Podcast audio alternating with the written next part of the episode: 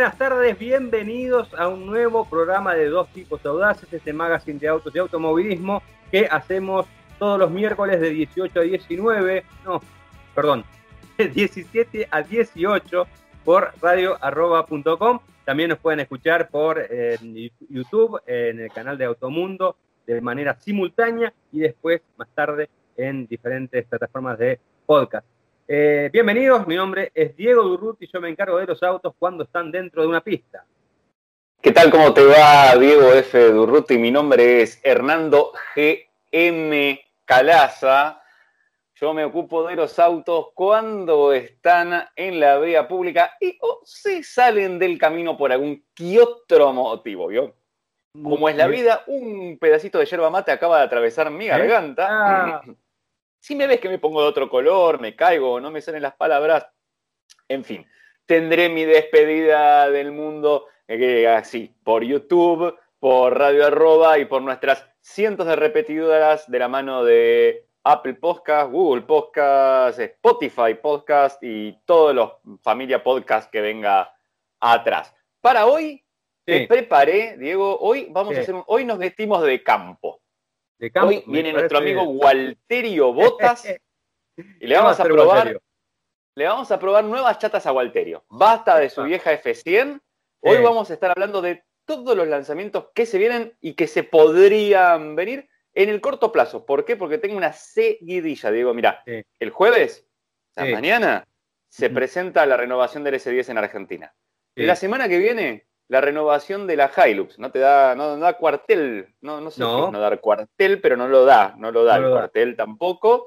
Em, y eh, por acá nomás tenemos también el 24, si el 24 vamos a tener la presentación regional que venía demorada, coronavirus y todo esto, de Peugeot Landtrek. Sí. Y a nivel mundial, Frontier, vamos a decirlo así, mira, como dicen ellos, Nissan Frontier. Nissan Frontier Sí, o como en forma de anime lo podemos decir también. Nissan Frontier. Nissan Frontier. Ahí va, me gustó. Te salió medio alemán, no sé, es un japonés de hebreo, pero estuvo bueno.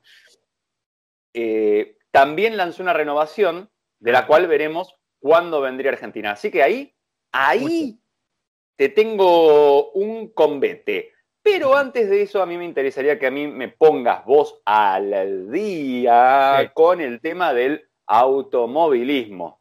¿Te diste cuenta que el gesto de automovilismo es medio extraño, ¿no? De manejar. Sí, sí, sería más, es un gesto que suelen utilizar, que a veces se presta a confusión, eh, hablando de la conducción, en, carreras en la provincia de Santa Fe, donde es Walterio Botas, cuando él hace así. Hace ese gesto mucho. sí, se, presta a confusión, pero bueno. Eh, bueno, eh, vamos, yo te voy a hablar del calendario de la Fórmula 1 que fue presentado, el calendario 2021. vamos a, a, hablar algunos detalles de ese calendario. Eh, también vamos a hablar de la posibilidad de tener un nuevo campeón mundial eh, en el automovilismo, lo que no es poco, y eh, del DTM que se electrifica. Termina una era del DTM, yo me imagino cómo debe estar Thomas Harpe, ¿no? que es gran defensor y una de las personas que más hizo por el DTM acá en Argentina, cómo debe estar con el fin de esa era, ¿no? de los autos tal y como lo conocemos, el año próximo va a correr con otro tipo de vehículos, apostando a futuro a lo que va a ser el DTM, así que bueno, vamos a hablar justamente de ese futuro. Así que muchas cosas, Hernando, tenemos, si te parece, no perdemos más tiempo, eh, porque el tiempo es tirano, eh, y nos eh, zambullimos directamente en el contenido que vamos a, deleitar a nuestros oyentes y youtuber videntes de dos tipos de autos. Bueno, Dieguito, y antes de arrancar, déjame que te diga algo que te va a parecer muy, pero muy útil y muy interesante. La pickup más completa y capaz del mercado se renovó. La nueva RAM 2500 está equipada con features tecnológicos únicos en su segmento, además de combinar lujo y potencia como ninguna otra pickup. Acércate a conocerla a cualquier concesionario oficial y descubrí lo nuevo de RAM, la marca distintiva de las pickups full size. Para más información, ingresa a www.ram.com.ar o comunicate al 0800 333 7070. Ahora sí. Gracias, Hernando. Eh, bueno, vamos a hablar de la Fórmula 1. Yo te puse en pickups, vos poneme en autos ahora. gracias, muy, muy, bien. Muy bien. estás eh, bien, ¿eh?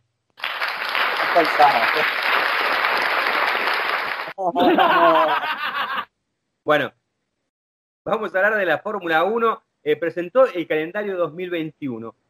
Tiene la cifra récord de 23 carreras, ¿no? Pero eh, eh, no hay que ilusionarse con esto, porque desde hace tiempo la Fórmula 1 presenta calendarios con cifra récords que superan las 21 competencias, por lo general son 22. Bueno, siempre por un tema o por otro no lo ha podido cumplir. Pero bueno, la idea el año próximo, estimo, es de cumplir justamente con este calendario, con este cronograma de competencias de 23 grandes premios. Eh, la principal novedad, bueno, es la incursión, da, eh, inclusión, mejor dicho, de Arabia Saudita, que va a tener una, carrera eh, en un circuito callejero que es en Jeddah, una ciudad muy, pero muy linda que tuve la posibilidad de conocer durante el último Dakar 2020. Es realmente impresionante, la ciudad es espectacular, hay de todo. te recomiendo, Hernando, que cuando puedas vayas a Jeddah porque a vos que te gustan mucho los autos vas a ver de todo, pero de Ferrari, Porsche, Rolls Royce, Bentley, Muscle Car, pero los que quieras. Ahora sí, manejan, que no sabe lo que son, son de terror, ¿eh? de terror. Pero bueno, no les importa. porque están rezando, apuntan a la meca y rezan por eso mientras manejan. no sé por qué, no sé por qué, pero vos no sabés la, pena que a uno, a mí me daba ver que es un Camaro abollado, ¿viste? Y el tipo acelerando como si nada, ¿viste? No, no, pero bueno, eh, más allá de eso, la, inclusión entonces de Arabia Saudita para la penúltima fecha del torneo 2021. Este eh, calendario, si bien está bueno que la Fórmula 1 lo haya presentado, ¿no? porque después bueno, venimos de un 2020 eh, bastante complicado con la pandemia de, coronavirus, un torneo que comenzó en, julio y que se extiende, se va a extender eh, hasta pasado noviembre. Em, está bueno, repito, pero yo lo tomaría con pinzas, ¿no? porque la situación en Europa básicamente no está del todo bien con el tema del coronavirus eh, y puede complicar alguna realización. Pero más allá de eso, y está bueno acá, me parece que está buenísimo, eh, lo que sí está haciendo la Fórmula 1 eh, en, base a los protocolos y demás, porque en el comunicado de prensa que, envió la categoría confirmando este, este, calendario, que bueno, dicho este de paso, está publicado en automundo.com.ar, era, decía que este 2020 les había servido de experiencia para poner un montón de protocolos eh, y aplicar un montón de protocolos que aseguran que las ciudades a, donde vayan no tendrían ningún tipo de problema en albergar las carreras. Me parece que está bueno eso de, que pese a que en ciertos lugares tal vez eh, estén eh, restringidos el tema de, la vida normal y de distanciamiento y de cuarentena y demás, que la Fórmula 1 puede ir a esos lugares, ¿no? Eso creo que es lo mejor, digamos, de este calendario Calendario que va a comenzar obviamente el 21 eh, de marzo en Australia, va a seguir eh, el 6 de, perdón, el 28 de, mm, de marzo en Bahrein, luego China, una fecha a confirmar, después España, Mónaco, Azerbaiyán, Canadá, Francia, Austria, Gran Bretaña, Hungría, Bélgica, Países Bajos, Italia, Rusia, Singapur, Japón, Austin en Estados Unidos, México, Brasil, Arabia Saudita y el cierre en Abu Dhabi. Así que buenísimo, repito, que la Fórmula 1 eh, haya confirmado su calendario. Hay que cruzar los dedos, esperar que se realice la mayor cantidad de fechas posibles. Eh, Brasil, por ejemplo, y eh, Barcelona están con un asterisco porque tienen que negociar el tema de los contratos. Pero bueno, más allá de todo esto, bien por la Fórmula 1, que aspira a volver a la normalidad, más allá de que el resto del mundo no esté en una nueva normalidad por el tema del coronavirus, y repito, por el brote, el segundo brote o la segunda oleada, como quiera llamarse, de este virus maldito que nos ha marcado nuestras vidas. Está buenísimo que la Fórmula 1 eh, siga su camino y de alguna manera también le dé un poco de entretenimiento a la gente, ¿no? porque me parece que tanto la Fórmula 1 como las demás categorías y aquellos espectáculos que se puedan realizar de una manera segura tienen que tener el ok y darle para adelante, porque creo que también eso va a, servir para llevar de alguna manera este tiempo tan difícil que nos toca vivir.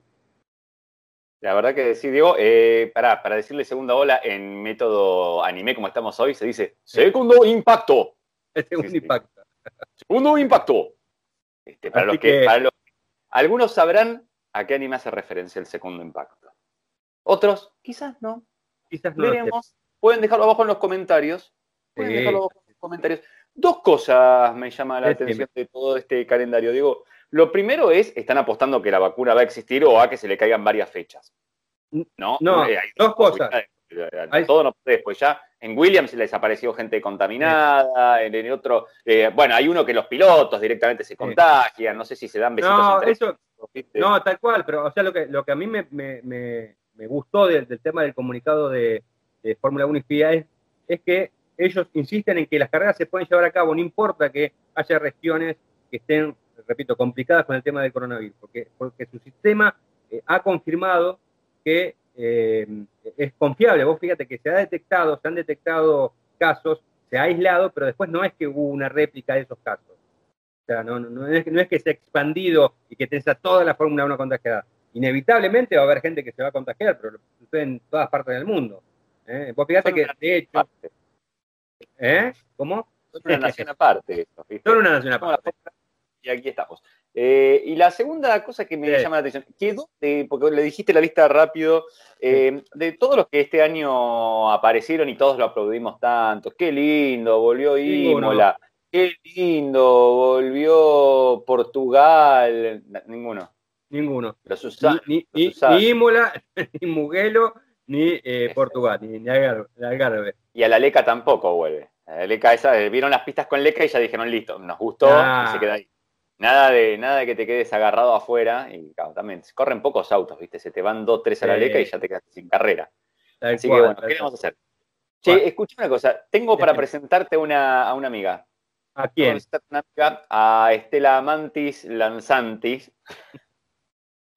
Porque la verdad que Stellantis es un nombre un poco peculiar, lo estoy pronunciando como italiano porque tiene una doble L, pero termina en consonante. Sabes que los italianos tienen muchas dobles, pero no termina ninguna palabra en consonante. Cuando termina en consonante tiene un problema, no saben cómo ah, pronunciarlo. Ah, que los brasileños te dicen forchi, fiachi. Los italianos agregan como una R al final. Eh, hacen un coso, ¿no? Schumacher, eh, Schumacher eh, terminaban, ¿te acordás? como hacían Fettel, Fettel, meten una cosa como se flette, meten algo así. Bueno, y esto sería Stellantis. Stellantis. ¿Qué es Stellantis? Vamos a empezar a arrancar. ¿Qué es Stellantis? Stellantis es la mega fusión pendiente de aprobación final aún. Hace un año que estamos con esto, ¿eh? Hace un año que estamos. hay que revisar un montón de libros, porque acá lo revisan de un día para el otro. El otro día me estaba viendo el documental de, de Guille Vilas, tardaron como ocho años para darse cuenta que había sido número uno. Uy, te arruiné el documental. Listo. Este, sigamos con lo nuestro. Y se juntan entonces, tenemos por un lado el grupo PSA, que el grupo PSA tiene, entre otras cosas, Peugeot, Citroën, DS, que es la más nueva, y Opel, que le agregaron de General Motors hace no muchito tiempo. Y por el otro lado tenemos FCA, que son Fiat Chrysler Automóviles. Han decidido unirse y al parecer vos sabés que cuando se producen grandes fusiones en el universo, se producen grandes emanaciones de energía que se aprecian como luz. Entonces, y esto que acabo de decirlo yo es una hermosa poesía porque ellos le pusieron Stellantis, que viene del latín, que significa brilla con estrellas. Stello, porque stella es estrella en italiano, o sea que se llama ah, estrellantis. Lo que pasa es que estrellantis me daría idea de que se la están pum, chocando para todos lados, ¿no? Como dijimos el otro día, le pusimos puertas suicidas para no poner puertas asesinas. ¿No? Eh, eh, buscamos el mal menos peor acá con los nombrecitos. Bueno, ¿por qué se llama Stellantis? Porque es la representación visual del espíritu de optimismo, energía y renovación de una empresa diversa e innovadora dedicada a ser una de las nuevas líderes de la próxima era de la movilidad sustentable. Mira vos. Con el para arriba. Muy bien. Eh, así que nada, ellos ya habían presentado, digamos, básicamente habían presentado las letritas Stellantis, claro. Y le agregaron alrededor de la A como una especie de. ¿Sabes qué me hace acordar? ¿Vos veías Stargate? La serie Stargate. Sí, Hubo una película. No era seguidor, pero la veía. El, anillo ese que. y pasaban de un lado para otro. Es bueno, me da como que es una nueva entrega de esa serie, lo que estoy viendo. Star, Stargate Stellantis. Y, me dio una nueva entrega de eso. Te voy a hacer muy, muy, muy, pero. Bueno, mira, ya que sacas el tema, en, un ratito más vas a hablar también de un modelo que tranquilamente podía estar en Star Trek. Muy bien, me gustó eso, me gustó. Así que, pero no, no, porque ya nos metimos en un anime japonés. A vos te salió ah. muy bien. Así que se queda en el anime japonés. No, no, no, no, no. Más bien se va a quedar en la, saga de Robotech. Porque de hecho hubo un, macros que se llamaba así también. Hoy, como verás, estoy más nerd que de costumbre. ¿eh? con todo este Entonces agarré la tele y, le entré a dar como loco. Pero bueno, ¿qué le vamos a hacer? Dito, escúchame, ahora sí, yo necesito que me empieces a hablar un poco del eh, Deutsche Tourenwagen Masterschaft. Eh, pero antes de que, digas eso, necesito ponerte una fanfarria de entrada para lo que hagas. Porque Ford Argentina presenta. El DTM le apunta a la electrificación. Así es, como lo están escuchando, eh, ustedes saben que bueno, el DTM eh, no necesita demasiada presentación, es una de las carreras, categorías de turismo más importantes del mundo.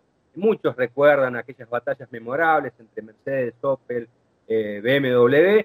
en los últimos tiempos no le ha ido tan bien a la categoría, de hecho hubo, tuvo que hacer algunos cambios, ¿no? habían apostado muchísimo a la clase 1, que eran estos autos imponentes que se han visto hasta no hace mucho tiempo. Incluso la idea era llevarlos a Estados Unidos y a Japón, o sea, tenía una idea, eran como que querían dominar todo el mundo. Bueno, la cuestión es que les salió mal porque las marcas se fueron retirando, eh, motivadas y seducidas por otros tipos de formatos de, competición, como por ejemplo la Fórmula E. Mercedes, que era creo que estandarte del DTM, decidió directamente dejar la categoría y eh, introducirse en la Fórmula E. Pero bueno, el DTM eh, de alguna manera está... ¿Cómo? ¿Eh? ¿La fórmula qué? La, fórmula e? La fórmula E. La fórmula E. Eh, bueno. Eh, vamos. Bueno, te decía, eh, y el DTM le está dando una vuelta de tuerca a, todo su formato y demás. creo que lo que voy a presentar ahora, que es el DTM Electric, va a ser el, futuro del DTM, que en el medio va a tener una, etapa de transición, ¿no? terminado este reglamento de clase 1, a partir del año próximo eh, van a correr con autos GT3, es decir, que el DTM se va a convertir en una de las tantas categorías que hay en el mundo de GT3. Y yo creo que justamente le apunta al 2023 en el momento de que este vehículo que ya están desarrollando, digamos, tenga una buena posibilidad de, dar buenos espectáculos. ¿no? Eh, justamente en la última carrera de la temporada 2020 eh, que se realizó en Hockenheim, se presentó todo este este formato, esta plataforma que, incluye no solamente al DTM con sus nuevos GT3, eh, la plataforma del DTM eSport, es decir, carreras de, simuladores, eh, el DTM Classic, que está bueno porque va a permitir ver en acción a vehículos viejos del DTM, pero también autos eh, antiguos de Fórmula 1, incluso de los clases C Sport Prototipo. La, la, otra parte de esta plataforma sería el DTM Electric, que justamente esta categoría independiente que va a comenzar a rodar, si todo sale bien, en 2023. Bueno, ¿de qué se trata? ¿Quién está eh, relacionado con esta categoría? ¿De qué se trata, Diego? ¿De qué está relacionada esta categoría? Bueno, te, voy a, lo voy a contar, te lo voy a contar. Gracias por, por la, pregunta y por la, inquietud y, el interés. No, no, gracias por el interés. Y ahora necesito tus respuestas. Bueno, está detrás de esto está la gente de Schaffer, que es eh, el socio del proyecto. Schaffer es una de las empresas tecnológicas alemanas más importantes, eh, desarrollan un montón de componentes para vehículos eléctricos y bueno, tuvo el desafío, ha tenido el desafío y lo ha aceptado, lo que es importante, de justamente desarrollar un pack eléctrico eh, de ultísima generación para este DTM eléctrico. Eh, los motores, el motor eléctrico, igual en esta presentación no se han dado grandes detalles técnicos, sino se, mostró un, tipo un showcar, un primer prototipo, durante el 2021 van a, trabajar en, en crear otro vehículo justamente que va a ser el auto de desarrollo para esta categoría. Eh, tiene mil caballos, es decir, que creo que sería la categoría de turismo con eh, más potencia. Eh, hoy en día la Fórmula 1 tiene mil caballos, ¿no? Con el sistema híbrido. Bueno, estos DTM Electric tendrían mil caballos, es decir, que estaría casi al mismo rendimiento que la Fórmula 1. Su energía va a provenir de una batería de alto voltaje refrigerada por líquido y además va a contar con tecnología Space Drive, es decir, una dirección electrónica que funciona sin una dirección mecánica convencional. ¿eh? El, auto bueno, de demostración, eh, el que se pudo ver en Hockenheim, va a tener, va a tener eh, varios elementos que van a, ser utilizados en el auto final. Así que uno puede, puede darse a la idea de que se mantiene el aspecto, sería muy similar a los últimos DTM que hemos visto hasta 2020. ¿no? me parece interesante, y eh, el tema eh, para 2023 ya estaría comenzando esta categoría con un formato bastante singular, si le sale bien, eh, a, la gente del DTM este, este formato porque serían carreras cortas, eh, carreras de sprint de 30 minutos, pero en el medio una detención obligatoria en boxes. ¿Para qué? ¿Qué cambiarían? ¿Los neumáticos? No, las baterías. ¿eh? Están desarrollando también un sistema automático de cambio de batería. Es decir, el DTM quiere convertirse en un referente tecnológico justamente para que todas esas marcas que han elegido otras categorías, como puede ser la Fórmula E, eh, encuentren seducción justamente en esta nueva división que aspira a ser la categoría de turismo más tecnológica del mundo. Me parece interesante, me parece muy interesante, una apuesta muy, pero muy eh, válida. ¿Y sabes quién está detrás de esto? ¿Quién es, quién es la cara visible del DTM? Gerhard La pila de Narcisser. No, Gerhard Berger, el piloto austríaco que en algún momento corrió con, eh, con Ferrari, que... Eh, Gerardo. Gerardo Berger, exactamente. gran compañero de Ayrton Senna, corrió con McLaren. Bueno, él está desde hace un tiempo trabajando con el DTM. La verdad que no la tiene fácil porque justo no encontró una muy buena época para ser el referente de la categoría, pero bueno, está luchando y está tratando de encontrar nuevas ideas y demás. Me parece que este formato, que esta plataforma que presentó con el DTM, que es esta, la, renovación de la categoría con los GT3, el DTM Classic, el DTM Sport y el DTM Electric, que creo que va a ser el futuro del DTM, esperemos que, le vaya bien y me parece que es una, una opción valedera y que hay que tener en cuenta. Está muy bien, Dito. Así que ya tenemos Fórmula E, Extreme E y DTME. Así es. Y, varias más, ¿eh? y varias más. Bueno, mira, termina claro, en no, tiene, ¿Qué no de te pueden decir ahora, y listo, y ya está la categoría eléctrica. Así que nos despedimos con la canción que tiene que ver con estas fórmulas eléctricas que dice. Eh, para, para, para, para. Ford Argentina presentó. Muy bien, Hernando, muy bien. Bueno, eh, ahora, sí, eh, es la, canción oficial de las categorías eléctricas en todo el mundo. Ahora, Hernando querido, nos vamos a meter en el plato fuerte de este, de este episodio de Dos Tipos Audaces, ¿no? Eh, dedicado casi de, lleno a las pickups. A las charlas. Vamos a hablar de pickups, ahora sí. Y vamos a arrancar, ¿eh? La pickup, ¿eh? La pick-up eh, de Diego. Eh, vamos a arrancar con la que a usted le gusta, que le sale decirlo muy bien. ¿Cómo se llama la pick-up del anime? Eh, Nissan Frontier. No, eso ya, ahora ya sí te salió Sigfrido directamente. Nissan Frontier. Nissan Frontier. No, Frontier. Muy bien. Ah, no, Frontier. Muy bien, está perfecto. Nissan Frontier.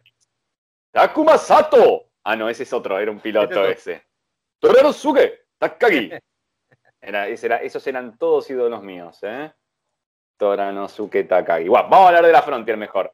Eh, se acaba de, presentar, esto es una, una develación a nivel global. Eh, yo creo que México va a ser uno de los primeros países en adoptar esta renovación de la chata. No es un cambio generacional, y cuando no es un cambio generacional, es lo que siempre cuento, la estructura general se mantiene inalterada, y entonces eso hace que no puedas estar cambiando mucho de la estética, se muerde en los lugares donde más fácil lo puedes hacer y tiene que ver especialmente con el frontal y la parte trasera. En este caso, en el frontal te vas a encontrar con una nueva parrilla que es más grande, que tiene algo que ver con su hermana mayor, que es la Titan, que se vende en Estados Unidos, y que, eh, ah, ¿cómo explicártelo? Dependiendo de la versión, le queda muy bien o cachi.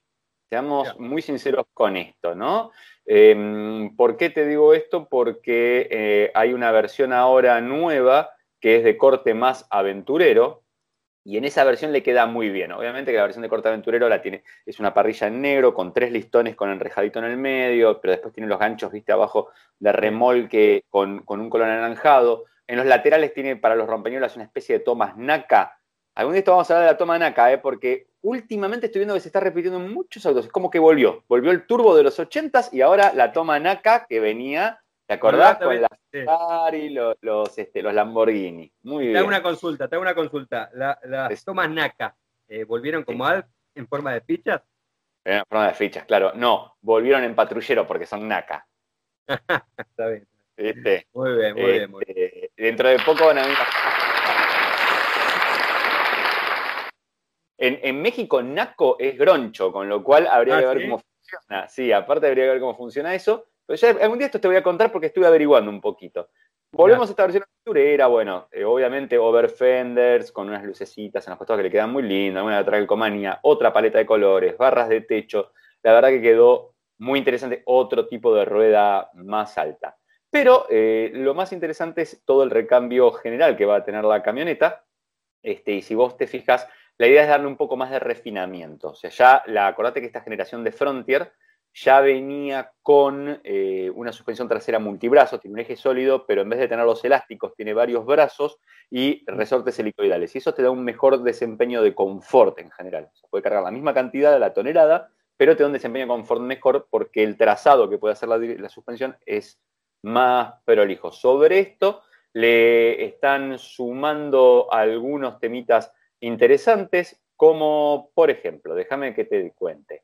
Eh, en el interior va a tener un nuevo volante multifunción, va a tener una nueva pantalla multimedia de 8 pulgadas, eh, en el tablero va a tener una nueva pantalla, una TFT de 7 pulgadas, y entre lo que tiene que ver con seguridad, le van a agregar un montón de lo que nosotros llamamos HADAS, o sea, estos asistentes electrónicos a la conducción, que Nissan lo llama Nissan Intelligent Mobility, y que te pueden agregar, mira, alerta de colisión frontal, frenado de emergencia automático, monitor de alerta del conductor, alerta de cambio de carril, alerta de punto ciego, monitor de visión periférica, que eso es con las camaritas para que tengas una visión 360 del vehículo, alerta de tráfico cruzado trasero, es uno de los inventos, te digo, mira que hay un montón de cosas que le están colocando al auto que son, vamos a ponerle aplicaciones al teléfono, ya que estamos, ¿viste?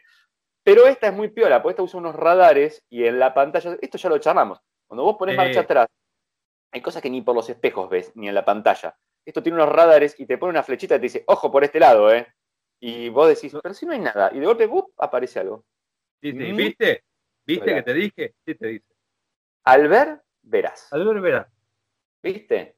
Eh, alerta de tráfico cruzado, yo te lo dije, eh, sistema de control dinámico del vehículo, esa es una especie de SP, eh, y el sistema de oscilación del remolque, que estos son unos sistemas que más o menos están tratando de traer casi todas las, chatas. también la marca dice que le va a poner mayor aislamiento acústico, parabrisas y ventanillas delanteras laminadas, el eje trasero va a estar reforzado, un incremento en la altura de la caja y un sistema de diferencial de deslizamiento delimitado del freno activo, o sea, en el eje trasero para mejorar todavía la tracción del vehículo. Eso va a ser muy interesante. Cuando recibo esta noticia y me entero que en México ya está entrando en producción y en Tailandia también, que hice, me comuniqué con la gente de Nissan Argentina, pero como era Argentina fue Nissan Argentina. Le digo, che, eh, está esto, ¿qué onda acá? ¿No? Eh, ¿Qué, vas a hacer? Entonces me mandaron un eh, statement official de la marca en el país, em, donde, si querés, te lo resumo de una manera muy rápida. Estamos vendiendo bien, estamos subiendo de ventas, nos está yendo bien con el modelo que tenemos, que es el más avanzado que hay hasta el momento de esta camioneta. Equipo que gana, no se toca. No se toca. O sea que eh, esto quiere decir, yo entiendo que después de la inversión que tuvieron que hacer para producir la camioneta en Argentina, la camioneta acá había llegado ya con una serie de mejoras respecto del producto que se estaba haciendo en México. O sea, ese, ese, ese upgrade de mitad de vida que seguramente después lo van pasando para que se hace allá. Con lo cual, eh, la camioneta estaría bien todavía en fecha y seguramente dentro de uno o dos años tengamos la renovación. Además, cuando la camioneta vuelva a necesitar un, empujoncito para subir. Acordate que la lucha de las camionetas, como vamos a ver hoy, es muy grande en nuestro país. Eh, el mercado no es tan grandote, entonces vos tenés que cuidar muy bien la inversión que haces para que te rinda lo más posible y poner cada vez que, en el caso de Toyota, alguien se te acerca, te come terreno, y en el caso de otras marcas, cada vez que necesitan, que ven que se están cayendo, necesitan volver a, a salir a pescar un poquito más.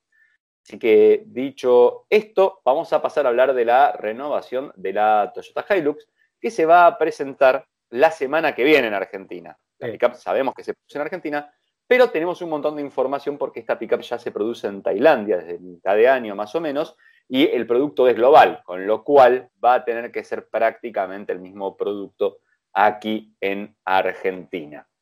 ¿Qué es lo que sabemos hasta ahora? Ya te dije, el 17 se va a lanzar. Estéticamente, ¿dónde vas a notar de nuevo? Es una actualización, entonces, ¿dónde vas a notar las diferencias principales? En el frente.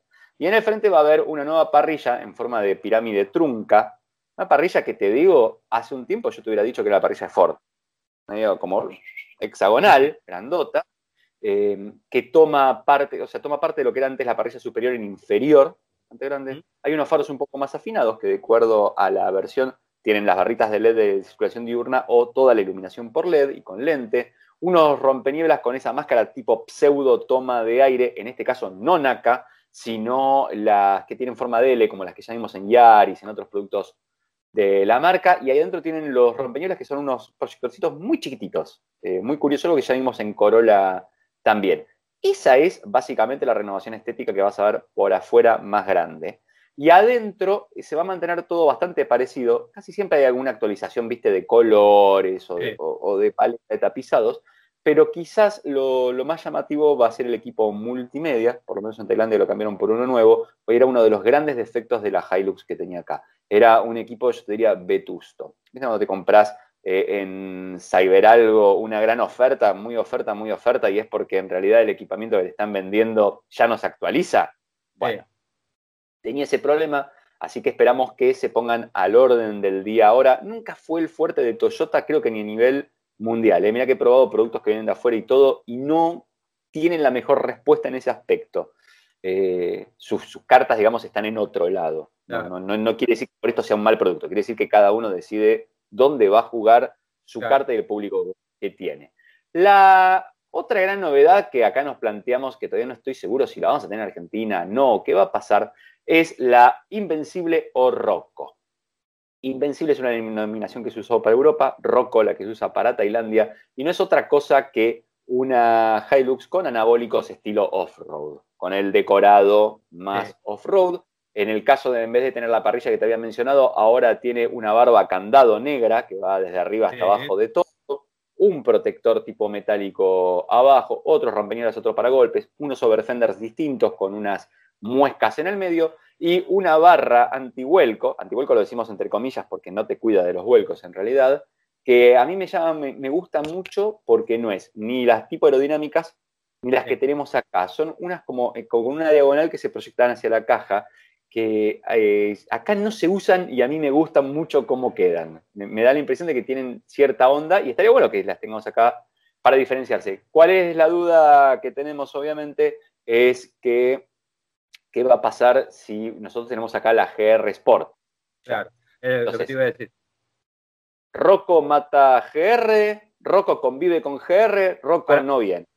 No, para mí Rocco no viene y porque estoy seguro que eh, la estrategia de, Toyota es justamente posicionar la marca GR. Y te digo esto por la estrategia que utiliza en la pista. En el automovilismo tiene una muchísima participación Toyota Gazoo Racing. Pero la pregunta será si no tendremos, si la nueva Gazoo Racing no será la Rocco. Eh, bueno, lo que te iba a decir era eso. Posiblemente, si tienes, le ponen el nombre Gazoo Racing, ya está. Gazoo, me gusta decir así. Pasó, ¿viste? Porque pasa rápido.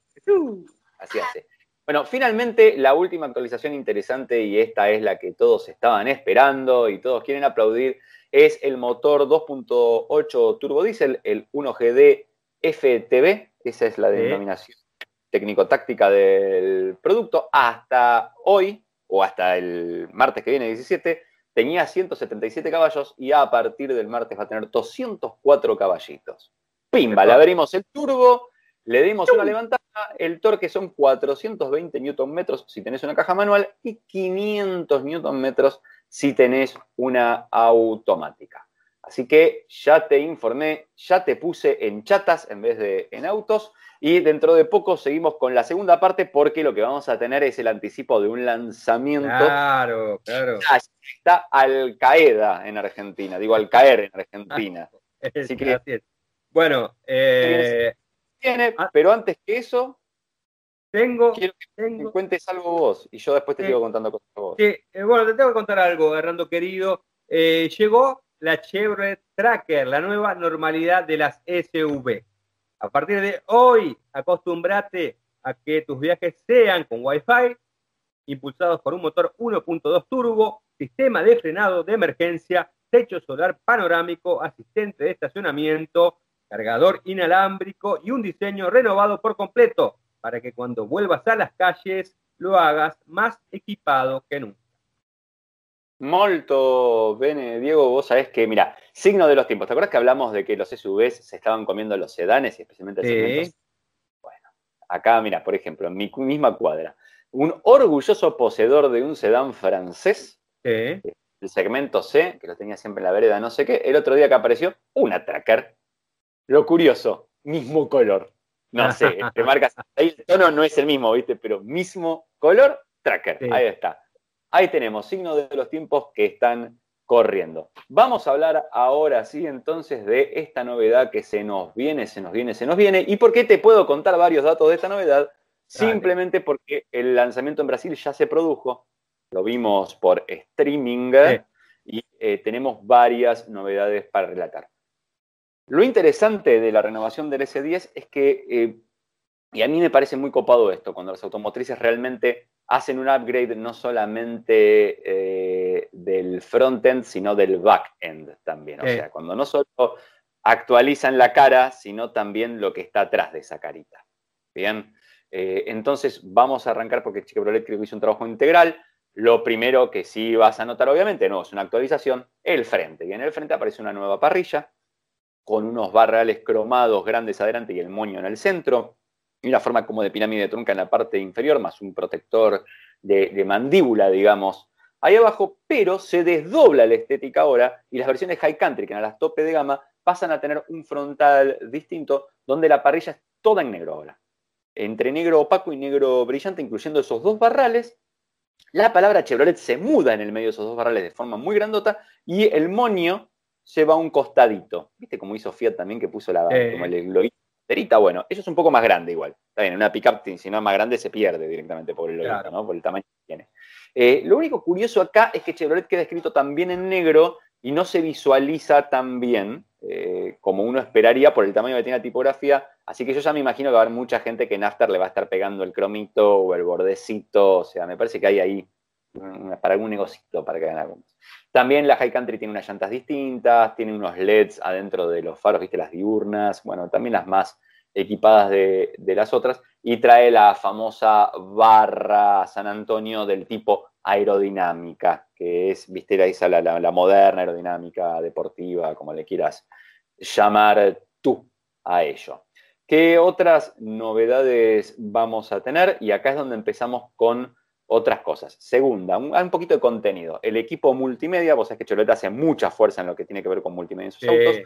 Recibe obviamente la opción de tener ahora sí el famoso 4G LTE, de funcionar como, como hotspot, que lo va a hacer ahora claramente powered by Claro, dicen ellos, y que por lo que comentan siempre la señal que recibe el auto es más fuerte que la señal que vos recibís en, tu teléfono, obviamente siempre y cuando haya señal, no, no, no es que esto no funciona, más que no es satelital, es celular la red.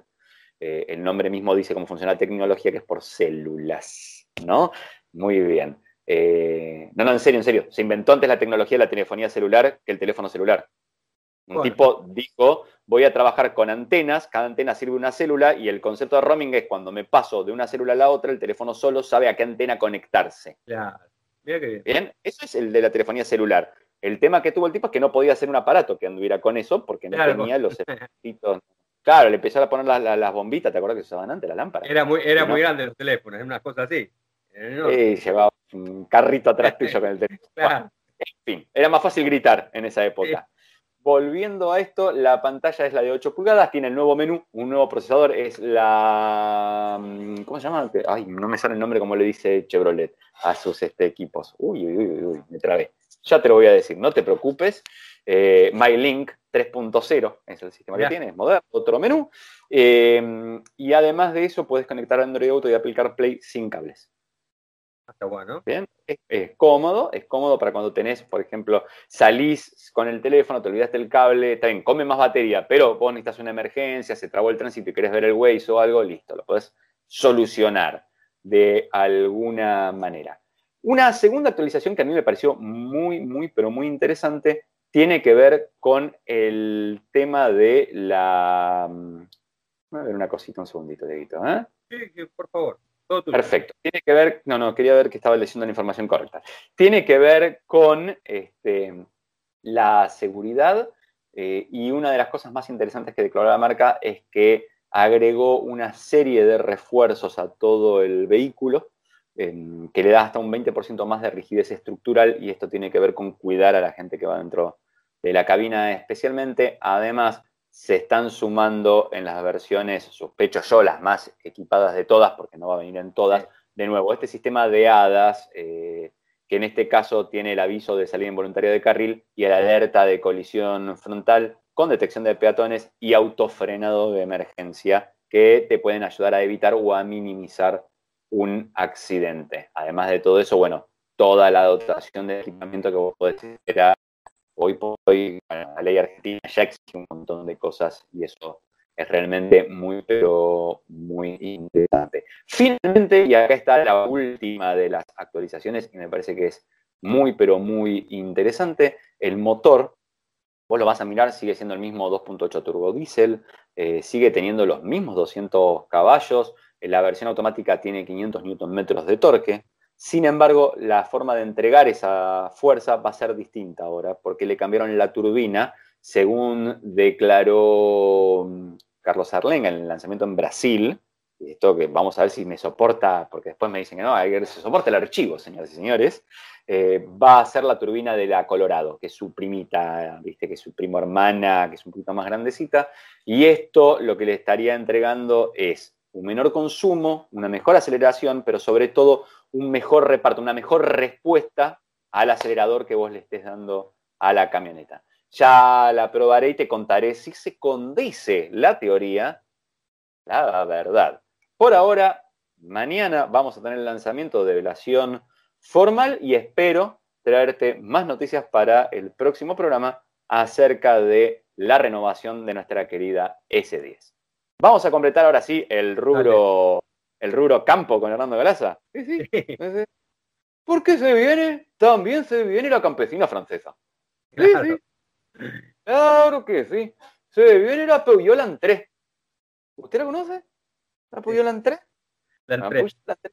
Es un gran proyecto bastante interesante que tiene la marca porque vos sabés que lo hizo junto con la marca china Chang'an, que todos sabemos que se pronuncia Chanan, ¿Chanan? Chanan, siempre pensá en Jimán y listo, te sale perfecto. O en Pan Am también puedes pensar. no, me refiero a la línea de aérea, no a la que ah, vendíamos. Ah, gracias. Muy bien. Perfecto, perfecto. No, no te noté un poquito. sí, sí, sí, no, pues igual acertaste. Bien. Ah, se, dicen que se va a vender, se vende bajo una nueva marca que tiene que se llama Kaizen y este creo que se llama Hunter, y en Chile ya la tienen esa camioneta. Y si la mirás, es ah. igualita, ¿no? Un poco y un poco de todo. La verdad, cuando la empezás a mirar, viste, por lo menos en fotos, le encontrás algo de Frontier, le encontrás algo de. Le, encontrás cosas, viste. ¿Qué decís, Juan? Qué raro esto. Lo, lo más interesante de esta camioneta es que en la alianza se distribuyeron muy bien qué hacía cada uno. Y Peugeot se ocupó más que nada del interior de la camioneta. Le sentó mucho, muy bueno, diría los, ¿viste? los, gringos, cuando dicen mucho, muy bueno, porque si la ves vas a encontrar, entonces sí, cuando estés adentro, un ambiente más relacionado con el que tiene que ver con la, con la marca francesa. ¿Viste qué pasa que cuando hacen esas alianzas, los autos por afuera les adaptan un poco el frente y todo, y más o menos coinciden, pero cuando te sientes adentro, no tiene nada que ver, un pito tiene que ver que querías. Perdón, un culito tiene que ver. Porque yo sé que a vos te gusta que yo por, programa mencione una vez esta palabra. Al menos, al menos una vez. Dicen, eh, si, si ves las imágenes te das cuenta, tiene algo bastante modernoso, unas, unas tomas de aire alargadas, una pantalla alargada, la botonera esta típica que tiene Peugeot, este, la biónica ahí abajo. Y eh, el cuadro de instrumentos, ahí me parece que es de Chang'an, casi te lo diría seguro, pero tiene las agujas que corren al, al, berre una de la otra, en forma opuesta, que eso Peugeot ya lo estuvo usando en alguno de sus modelos. Así que eh, se la ve bastante interesante. De nuevo, es una pickup media para tonelada de peso y todo. Mecánicamente, por ahora hay dos opciones. Eh, una es eh, un turbodiesel de 1.9 litros con 150 caballos y 350 Nm asociado a caja manual de 6 cambios. y hay una versión naftera de un 2.4 litros de 210 caballos y 320 newton metros de torque, obviamente tiene un turbo eso, que se asociaría a manual automática de sexta, obviamente que va a haber tracción a las cuatro ruedas y reductora porque son chatas. Eh, queda por saber si para cuando ya el proyecto se afianza en nuestro lado del planeta, o sea, acá en la parte sur de América, le buscan una mecánica un poco más grande para poder competir más de cerca contra eh, la competencia. No te olvides que si bien todas las pickups fueron bajando la cilindrada de sus productos, cuando acá tuvimos la Amarok biturbo de 2 litros, causó bastante resquemor. Hay que ver si entonces el público ya está adaptado para recibir un motor así o van a tener que salir a buscar un 2.3, 2.4 litros turbo diésel que pueda copar mejor este, esa distancia que queda con respecto a varios de sus competidores. Así que, Diego, este ha sido el informe de dos tipos audaces campo, anticipando la siembra, la cosecha este, y todo eso. Y, Qué grande calaza. La, verdad que lo recontra disfruté, lo recontra disfruté. Esperemos que próximamente haya más lanzamientos para esta sección especial de Hernando Calaza y el campo. Hernando, Hernando Campo. Bueno. bueno, estamos en la recta final de este programa de dos tipos audaces y eh, no te sorprendas, el tiempo pasa, Hernando, el tiempo pasa, ya van eh, varios minutos. Eh, sí, es, así es. A mí, mira, vamos a hablar de José María López, porque este fin de semana, este sábado más precisamente, José María López tiene la gran chance de hacer historia y de lograr un título mundial en el automovilismo. Como ustedes saben, José María López está compitiendo en el WEC, en el Mundial de Resistencia, corre con el equipo Toyota Gazoo Racing. Em, sus compañeros de equipo, en este caso, son eh, el inglés Mike Conway y el japonés Kamui Kobayashi. Venían liderando gran parte del torneo, em, este campeonato 2019-2020. Eran grandes favoritos, pero bueno, todo cambió justamente después de las 24 horas de Le Mans eh, con ese tercer lugar que eh, no solamente les impidió lograr la victoria en el circuito de la sartén, esta mítica carrera que obviamente es la más importante del calendario, sino también les, sacó la posibilidad de mantenerse al tope de la clasificación de las posiciones del torneo. Ahora los líderes son sus compañeros de equipo, Sebastián Buemi, Brendan Harley y Kazuki Nakajima, pero la diferencia es escueta, son solamente siete puntos los que separan a uno y a otro de estos dos tríos que van a estar presentes el fin de semana, el sábado más precisamente, en un día no habitual. Las carreras generalmente se corren el domingo, pero bueno, en Bahrein, eh, el domingo sagrado, corren justamente el día eh, sábado. Así que en esas ocho horas de Bahrein se va a definir el campeonato mundial de eh, resistencia solamente con estos dos tríos. O es uno o es otro. Es Toyota, como sea. López está muy confiado. Ellos, este trío ya ganó el año pasado en este circuito la cuenta es fácil, si llegan adelante de sus compañeros de equipo van a ser eh, automáticamente campeones. Y bueno, ¿y qué pasaría si José María López logra el título del WEC? Para, para, digo, tengo una pregunta. Sí, decime, Rando. ¿Qué pasaría si José María Pechito López ganara el título del WEC? Bueno, haría historia. Y haría, historia por lo siguiente. Él ya tiene tres títulos mundiales del WTCC, el extinto Campeonato Mundial de Autos de Turismo, pero si logra también el del WEC, se convertiría en uno de los tres pilotos en lograr títulos mundiales en dos categorías diferentes. Jamás en la historia ha sucedido, o en realidad sucedieron dos veces, con dos pilotos, bueno, Pechito sería el tercero. ¿eh? ¿Quiénes son esos pilotos? Mi amigo personal Fernando Alonso, ¿eh? bicampeón de la Fórmula 1 y también campeón del WEC, y el otro es Peter Solberg, que fue campeón mundial de rally y también fue campeón mundial de rallycross. ¿eh? Es decir, que si logra la hazaña y Pechito logra el título del WEC, estaría justamente eh, sumándose a este selecto grupo de pilotos que han logrado eh, campeonatos mundiales en dos categorías diferentes. Pregunta, ¿lo de Surtis no cuenta porque eran motos y no eran autos? Claro, sí. Ah. igual, vale, vale, vale el dato, vale el dato, vale el dato. Buen apellido para trabajar en una estación de servicio, Surtis. Sí, Surtis. Bueno, te, lo tomo, te lo tomo. Muy bueno el dato. Lo voy a incluir. Lo voy a incluir en una nota que voy a hacer para todo el mundo. Voy a incluir ese dato. ¿eh? Ese dato es raro. Ah, para, porque tiene que ser campeón del mundo. Indianápolis no es campeonato del mundo, no cuenta. si ganaste Indy Coso. Este, y si ganaste las 500, eh, no las 500, pero si ganaste el campeonato del kart o algo por el estilo, tampoco cuenta. Eso no es campeón del mundo. Campeonato nacional. Por más que ellos digan que es campeonato ah. mundial y campeonato nacional. Pero bueno, eh, así que después no hay, no hay otro. No hay otro, no hay otro. Te lo puedo asegurar. Bueno, eh, vamos ya. En los no, hay, no hay dos. Claro. Eh, vamos a los últimos minutos de dos tipos audaces. Antes, antes, les quería comentar una de las grandes novedades de este año de la industria automotriz. El lanzamiento del Kia Celtos, el nuevo SUV de la marca surcoreana que llegó a la Argentina y promete revolucionar el segmento. El Celtos estrena un nuevo lenguaje de diseño totalmente innovador con un perfil audaz y dinámico. Ofrece una propuesta única que combina diseño, performance, calidad y confort. Cuenta con pantalla táctil de 8 pulgadas, con conectividad Android Auto y Apple CarPlay, 6 airbags, caja automática de 6 velocidades y llantas de 17 pulgadas. El Kia Celtos ofrece una conducción segura y agradable, asegurándote una experiencia de manejo única. Además, está diseñado con materiales de alta calidad que maximizan la comodidad, conectividad y facilidad de uso. Ingresa a www.kia.com.ar y conoce el Celtos sin perderte ningún detalle. Excelente, Diego, tu información. Y vos me dirás si algo de lo que tenga que decir ahora va a entrar en bonus track para YouTube. No, tenés, tenés, eh, tenés, tenés, tenés. Sí, sabés que, pero sabés que yo arranco y no me para nadie. Pero bueno, este, vos me tenés que hacer una carita del otro lado. Bueno, ¿Qué carita querés que te haga? Eh, eh, así me tenés que hacer. Bueno, dale. Cuando falten, cuando falten un minuto te hago así con los dientitos y todo. Y vendo el bonus track ahí. O te digo chau y apago todo y me voy corriendo. Posibilidad. Bueno, digo, nos quedan dos temitas que me interesan hablar un poquito. Uno tiene que ver con tecnología. Eh, ¿Ya está? ¿Se ah, acabó? Ah, ¿Track? Te dice, te dice. Te estaba probando a ver cómo me queda.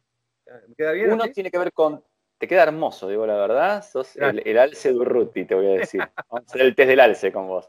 Eh, uno tiene que ver con tecnología autónoma, donde eh, todo el mundo lo tiene, ay, Tesla, Tesla, Tesla, que es como la Macintosh de, de los autos, y vino alguien que hace autos de verdad, vino el general de los motores, o sea, el señor General Motors, y le habría eh, propinado una lección correcta de conducción autónoma, para empezar. Y la segunda tiene que ver con eh, algo que me encantaría tenerlo a Berugo Carámbula, que me lo presente, con gente que se atreve a soñar. ¿Por dónde querés arrancar? ¿Por los eh, sueños? Por los sueños, por los sueños. Vamos a arrancar, porque los sueños sueños son, pero en este programa no se hacen realidad tampoco. Bien, resulta que sea, es que eh, muchas marcas durante muchos años, y no te estoy hablando nada más que en Argentina o acá en el Mercosur, en Europa pasaba también y en varios lados, te presentan la versión deportiva de un auto, y de mm. deportiva lo único que tiene son mm. cuatro plásticos pegados en la carrocería, o las butacas, o siempre hay algo rojo, el cinturón de seguridad o algo por el estilo. Eso, algún detalle rojo, eso es lo que te iba a decir. El rojo, el rojo es importantísimo. Todos sabemos que cuando pintas el caliper de rojo, mejoras en 5 metros la distancia de frenado. El automovilismo lo ha demostrado. Si no, ¿por qué se ponen rojos los frenos de la Fórmula 1 cuando frenan? Porque con los calipers mejoras la distancia de frenado. Y la segunda tiene que ver con hacerle algún agujero en algún lado del auto. Eso te da 5 kilómetros más de velocidad máxima, seguro. O, Sí, claro. Y si le pones un pequeño spoiler así, te da 5 kilos de carga descendente cuando vas a 300 kilómetros por hora con el auto, más o menos. Bien. Hasta acá nosotros veníamos con esa costumbre. Sin embargo, y algo que a mí me alegró mucho fue que acá propio en el Mercosur se pusieron las pilas muchas marcas y empezaron a sacar versiones deportivas de sus autos que eran realmente, tenían un diferencial por lo menos para hacer. No, no sé si decirte que eran puramente deportivas, pero sí tenían un diferencial en la mecánica. Por ejemplo, tuvimos al 208 GT, que tenía el motor de 150 y pico de caballos en ese momento, el, el 1.6 HP. Eh, Volkswagen lanzó el Polo GTS con el motor 1.4 turbo de 150 caballos y Renault hace tiempo que tiene el RS del Sandero que tiene un 2 litros de 150 caballos. Bien, eh, Fiat tiene el Argo HGT que dice que es un poco más dura la suspensión. La verdad no sé cuánto más será, pero para mí es muy marginal la diferencia. Y el mismo motor 1.8, si bien declara 130 caballos con respecto a varios, estaba muy bien, pero no llega cuenta por lo menos de este nivel que teníamos acá intermedio. Entonces, Yo me acuerdo cuando probé, ¿te acordás que cuando había probado la Estrada y vi que era durita como dobló de todo, siempre dije, quiero un, HGT con esta suspensión. Bien. Pero, y acá es donde a venir la cosa, donde la cosa se empieza a poner jugosa porque es posible ahora. Fiat va a lanzar dentro de muy poco una nueva gama de motores, los Firefly Turbo, que va a haber un 1.0 de tres cilindros, que va a tener 120 caballos y que va a estar seguramente en Argo y en Cronos, y va a haber una versión de 1.4 litros ya de cilindros, va a dar 150 o 180 caballos y va a ir para Compass, Toro, Renegade, para todos esos otros productos. Entonces, acá el sueño que nosotros estamos haciendo es, ¿qué pasa si en vez de poner el 1.0 en el Argo, le ponemos el 1.4, que es el que tira los 150 caballitos. Luego pensamos en 150 caballitos y decimos, muy bien, señor Fiat, porque ahora sí, tiene una versión más deportiva, le pone una suspensión como debe ser, y ya tenemos un HGT de la hostia. Y estaría buenísimo, y sería un producto, yo diría, relativamente asequible y muy interesante. Pero, y acá hay un tipo, un soñador en Internet que se dio cuenta de algo. Si Fiat hace eso, entra igual que todos los demás en el mismo segmento. O sea, todos estamos en la misma potencia, todos nos clavamos en el mismo lugar y todos más o menos somos parejos y que la gente elige o por precio o por la marca que más le gusta. Entonces, ¿qué pasaría si le abren la canilla y le dan el de 180 caballos directamente? Y esta persona, que es un gran soñador, ahora te voy a decir quién fue este, este muchachingui, se le ocurrió algo mejor todavía. ¿Por qué en vez de llamarlo HGT no se lo dejamos a Abarth que lo prepare? Que Abarth es el preparador histórico de Fiat y que ha sido, su escorpión ha sido bastardeado por la marca durante mucho tiempo porque era esto. En Italia vos te comprabas el Fiat Abarth, Abarth, ¿eh? la Fiat Abarth, y era exactamente lo mismo, pero con este, otros asientos, otra cosa, no tenía más potencia. Em, entonces, tanto no era, no, no, valía la pena realmente, más allá de lo que puede autos hay gente que le gusta verlos, a mí me gusta manejarlos, pero bueno, perdón, era 1.3 litros turbo. Yo dije 1.4 todo este tiempo y era 1.3. Esos 100 centímetros cúbicos, devolvémelos, que me los voy a beber después, a, la noche.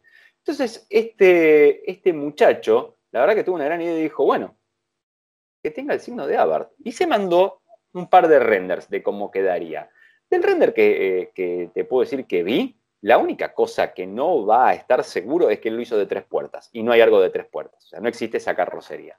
El resto es todo factible, desde ensanchar un poco los guardabarros, le hizo unas salidas de aire atrás del guardabarro delantero a lo Alfa Romeo Giulia. Esa podría estar, podría no estar, podría ser un aplique que, simule, que sería una lástima, pero bueno. Pero el frontal, si vos agarrás más o menos y ves el 580 Abarth y mirás a este, y sí, la idea es piola, está bien, Además de eso, obviamente sacó el escudo de Fiat de la parrilla, mandó el de Abarth en la punta del capó, le puso unos faros bastante interesantes adelante, todo con tecnología LED, y atrás, si hay algo que tenía el largo, era que sus faros se parecían, estaban recontra inspirados en su primito Alfa Romeo. Y ahora este pibe le pone una iluminación por LED, o sea, le pone, simula o hace un render con eso, ¿verdad? Que queda muy, pero muy bien. Sumale los pasos de rueda como tiene hoy por hoy el HGT en negro, una llanta de 18 pulgadas, un techo en negro y el spoiler ya que trae el auto es bastante grande atrás, o sea que lo pones en negro brillante y queda eh, pipí, cucú, fetén, fetén, jamón, jamón, te digo. Bueno, y con esto, con esta descripción de este hermoso vehículo nos despedimos de Radio Arroba, pero seguimos, seguimos en el bonus crack de dos tipos audaces, así que aquellos que nos siguen, están viendo por YouTube pueden seguir eh, viéndonos y aquellos que nos escuchaban por radio arroba, después van a el video que está en Automundo, en el canal de Automundo en YouTube y ahí van a ver lo que Hernando Calaza les va a decir acerca de eh, eh, lo que está haciendo General Motors para enloquecer a Elon Musk. Dos tipos audaces. Bonus Truck.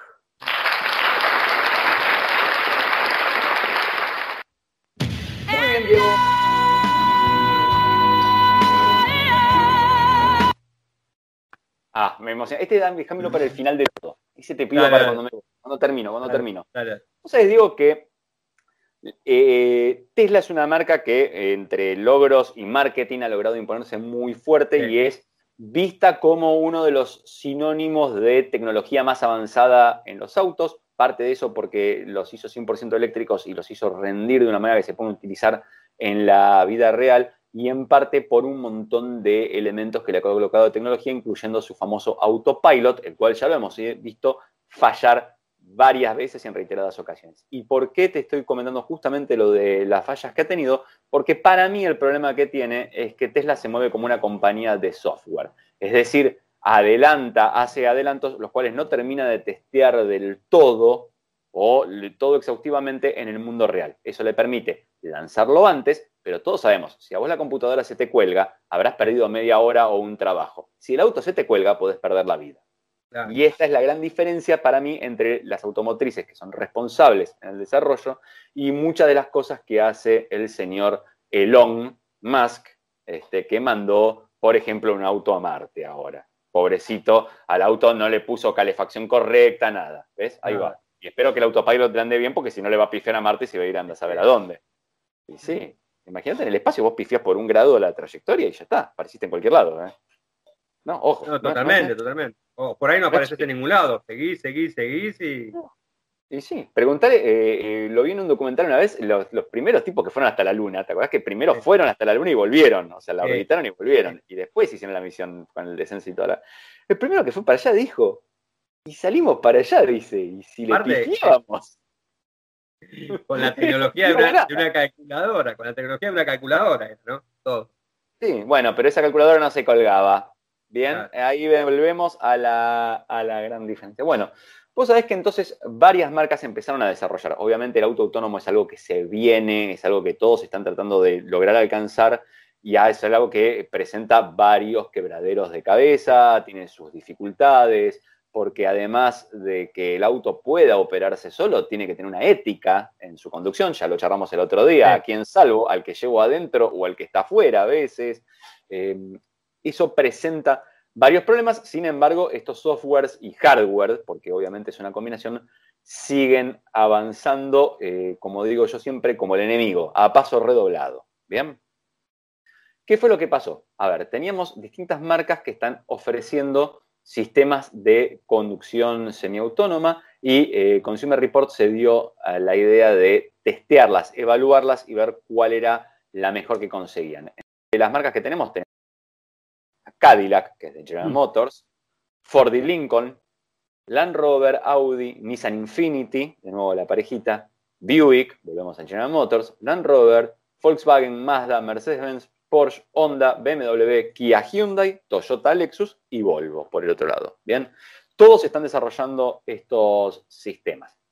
Este, y aunque pareciera que Tesla se iba a llevar las mejores, eh, las mejores calificaciones, Cadillac pegó el batacazo y fue el número uno registrando 69 sobre 100 puntos posibles. Vos fíjate que estos estamos en la escuela, igual es casi que no probamos, 69 sobre 100. ¿eh? O sea, nos exigen un poco más a nosotros. Eh, mientras que la marca de tu amigo Elon Almizcle, porque Musk, no sé si yo te acordás que estaban los. suena que es un desodorante cada vez que lo veo. un Elon Musk para pasarme. Eh, quedó en segundo lugar registrando 57 puntos. Es bastante menos eh, sobre 100. La tercera opción fue para Lincoln a 52, lo que quiere decir que está más cerca Lincoln de Tesla que Tesla de Cadillac, puntualmente. Bueno, si bien los tres primeros lugares los vehículos tuvieron un excelente desempeño en el control de crucero adaptativo, la asistencia al mantenimiento de carril, el frenado automático, entre otros, Cadillac y su sistema, aquí te voy a decir cómo se llama, se llama Super Cruise. Me gusta el nombre, Super Cruise. Yo lo utilizaría a Tom vestido con, la capa roja. Claro, es una mezcla, tal cual. Tal cual. Lanzaría el Super Cruise, otra que misión imposible. Super Cruise haría con él. Bueno, eh, sobresalió por una cámara infrarroja orientada hacia el conductor para asegurarse esté prestando atención al camino y esté listo para asumir el control manual cuando sea necesario. ¿Por qué? Porque pasó ya también, que a veces la falla no era de Tesla, ya le pegamos todos los palitos posibles. Ahora vamos a reflexionar un poquito más. Parece que a veces hay dos salames. Una vez uno se hicieron una porneta, se filmaron una porneta dentro de un, auto. Eh, la otra vez, no sé qué estaban haciendo, los salames se fueron los dos al asiento de atrás. No, viste. Es semi-autónomo el sistema, ¿está bien? Eh, ya lo habíamos mencionado en algún momento, creo, tenés en Estados Unidos, creo que ya este sistema puede circular por 322 mil kilómetros de rutas en Estados Unidos. Es, que tiene Hammer. Exactamente.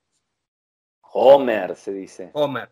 Homer. Homer, ¿no? Homer, el Homer. Homer. El Homer. ¿Cómo se llama el este? Ay, Jenson Button se llamaba. Siempre acordate. Después vamos a buscar más pilotos de estos. Muy divertidos. Eh, bueno, finalmente, eh, esto está bueno porque los tipos tuvieron en cuenta que no te van a dejar que el auto solamente mueva el volantito, sino que te, recuerdan, dale, capo, estás para algo. Obviamente que el sistema determina cuando el, conductor, cuando el conductor no está prestando la atención suficiente y emite múltiples advertencias como luces rojas brillantes en el borde superior del volante. No es el tacómetro, no es que te está diciendo pasa de cambio, ¿no? Digo, vos lo vas a relacionar rápido con eso, Diego, eh, para captar la atención del conductor. Y si el conductor no reacciona, el sistema va a empezar a reducir la velocidad del auto por sí solo y eventualmente se va a detener. O sea, el medio, el, medio de la autopista. Y el no, medio de la autopista. Progresiva. Esa es progresiva la pérdida de velocidad que va a tener. Ya yo sospecho que estos autos tienen la capacidad de cambiar de carril también si quieren. O sea, tienen la capacidad. Imagino que lo, pueden hacer, sí. Que se irá yendo hacia, hacia el costadito y te irá diciendo, bueno, hasta acá llegaste, Gil, si no estás mirando... Te va yendo acostadito, te abre la puerta, te tira y sigue. Y no es mala, te la siento que hace poing con algún botón de la pero... Eh, yo creo que estaría bueno que tenga un cartel en la pantalla para que salame, mira para adelante. O, que tenga un punto rojo, un punto rojo. Es bueno. Te obliga a estar atento, que, no te hagas así porque si no tenés una represalia del auto. El Salaming Alert se debería llamar así. Así, que ya sabemos, este, ya tuvimos eh, al Chevrolet Tom Cruise y ahora tenemos al Super Cruise. Super Cruise. Espectacular el informe. Hernando, creo que nos eh, eh, alumbraste el camino de lo que va a ser la conducción autónoma en el futuro, que no tenemos que comprar Tesla. Lo alumbre bien porque ellos van mejor que yo, aparentemente. Bueno, ¿sabes qué? Para mí, una de las grandes claves, que es una teoría mía, una de las grandes claves respecto a eh, que General Motors está bien encaminado con respecto al tema de vehículos autónomos, es toda la Big Data que tiene a través del, servicio de OnStar. Un buen uso de la información. Diego, me están golpeando la puerta. Bueno, decir que llegamos que entregar el estudio, Llegamos justito, llegamos justito. Bueno, Hernando, muchas gracias por venir. No, hasta la semana que viene. Dame la canción de despedida, dale, así nos despedimos con la canción. Va.